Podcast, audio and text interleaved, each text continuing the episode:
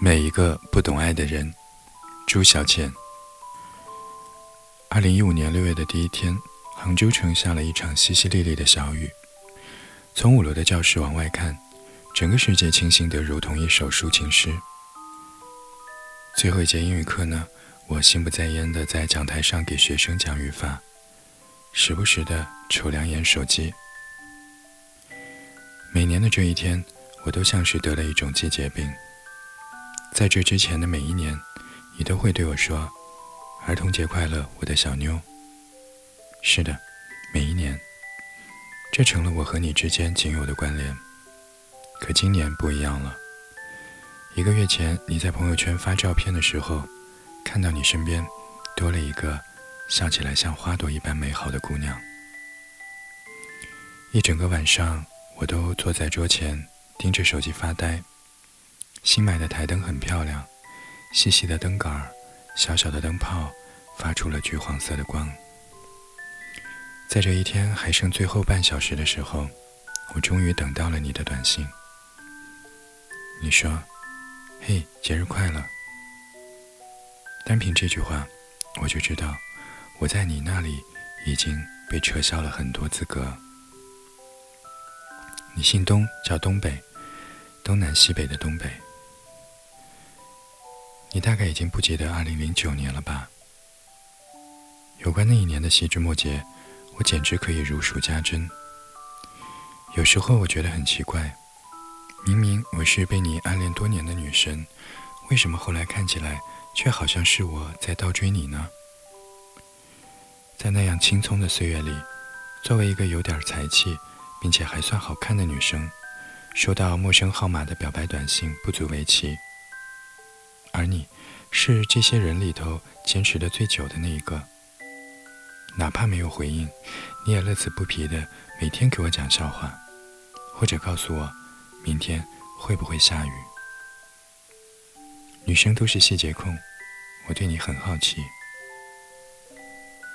可是你一直不肯露面，直到我在电话里吓唬你，如果不出来见我，以后就再也不理你。你才终于赶在宿舍熄灯前，站在食堂门口等我。你确实没有骗我，长得不高也不帅，可你露出洁白的牙齿，傻笑的样子，好像比天上的星星还要明亮，让我觉得很可爱。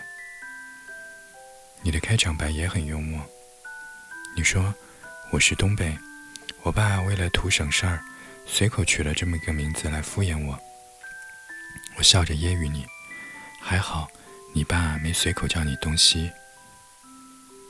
气氛呢，一下子就活跃了起来。初夏的夜晚，校园里弥散着青草的气息。月亮很大，月色很美。我们沿着校园走完第三圈，宿舍该熄灯了。在门口告别的时候，我刚转身，却被你从身后拉住了衣角。我以为你要表白。可你说的是，小妞，儿童节快乐。我被你那傻呵呵的样子给逗乐了，那种欢乐的小气氛，温馨的不得了。而那天以后呢，儿童节就成了我们的节日。二零一零年的夏天，我窝在学校的图书馆里准备考研究生，我想去杭州，你在一家房产公司做中介。每天带着一群大妈奔波在各个楼盘之间，看起来好没前途的样子。你回老家进你爸妈给你安排的单位，比做中介有前途。你去杭州、去上海，也比做中介有前途。可你说，我如果走了，你怎么办？我嘲笑你，明明是你太粘人。我们两个人笑成了一团。而在那个时候呢？你已经是我的正牌男友了，我和闺蜜还有我的同学都很喜欢你。儿童节那一天，我看书，你上班。中午呢，我准备去食堂吃饭的时候，却看到你得意洋洋地拿着保温盒出现在我的面前，特别拽地说：“妞，儿童节快乐，快尝尝我的爱心便当。”我一副懒得理你的表情，谁不知你五谷不分？你那租屋里的厨房从来就没有用过。可是那个卡哇伊十足的保温盒里却有西红柿炒蛋，还有木耳炒肉片。卖相很难看，味道也差强人意，可是我吃的很开心。你一定不知道，我的脸都快埋到饭盒里了，是因为眼眶里有眼泪在打转。我可以想象你是花了多长时间才弄明白西红柿炒蛋究竟应该先放西红柿还是先放炒蛋呢？那时候我就觉得，能做你的女朋友，我真的是赚到了。一整个夏天，你每天骑着电动车带人看楼盘，晒成了一个小黑炭。你妈来看你，见你又黑又瘦，她心疼不已。你带我去见她，搂着她撒娇。特别骄傲地说：“妈，这是你未来的儿媳妇，漂亮吧？你真是一个温暖的家伙。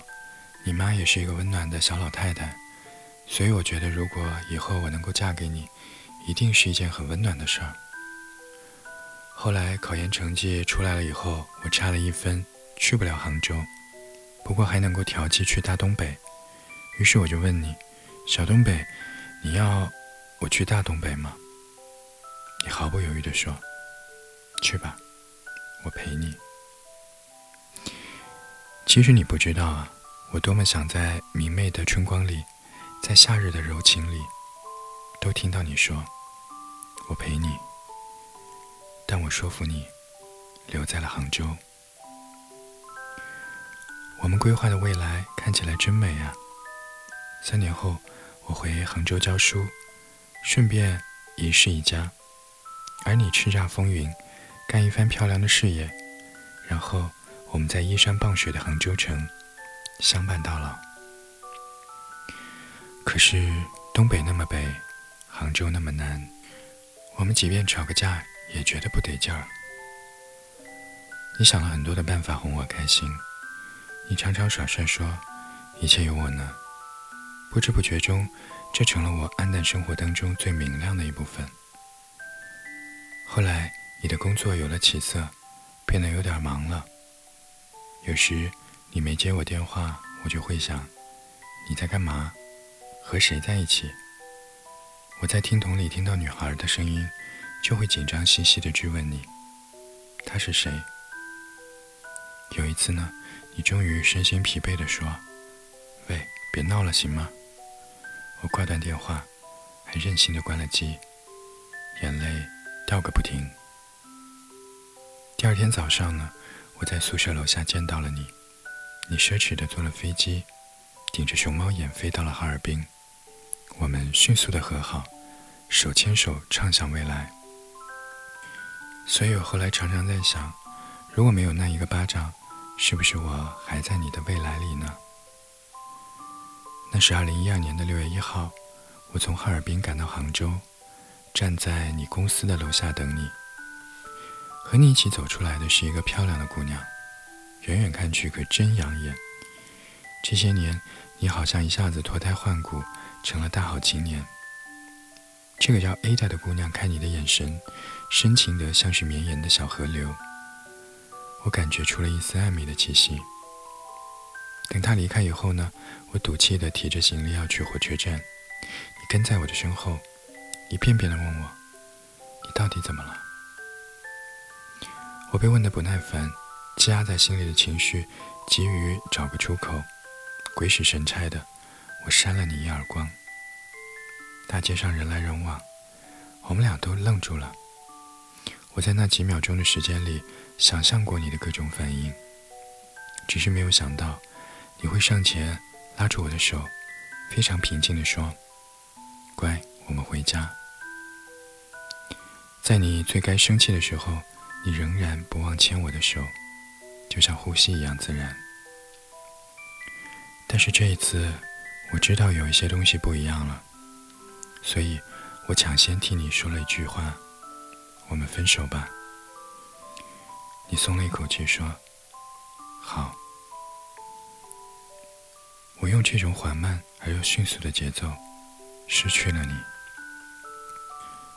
毕业以后呢，我回到了杭州，你在那家会展公司做到了总监的位置，他们叫你东总。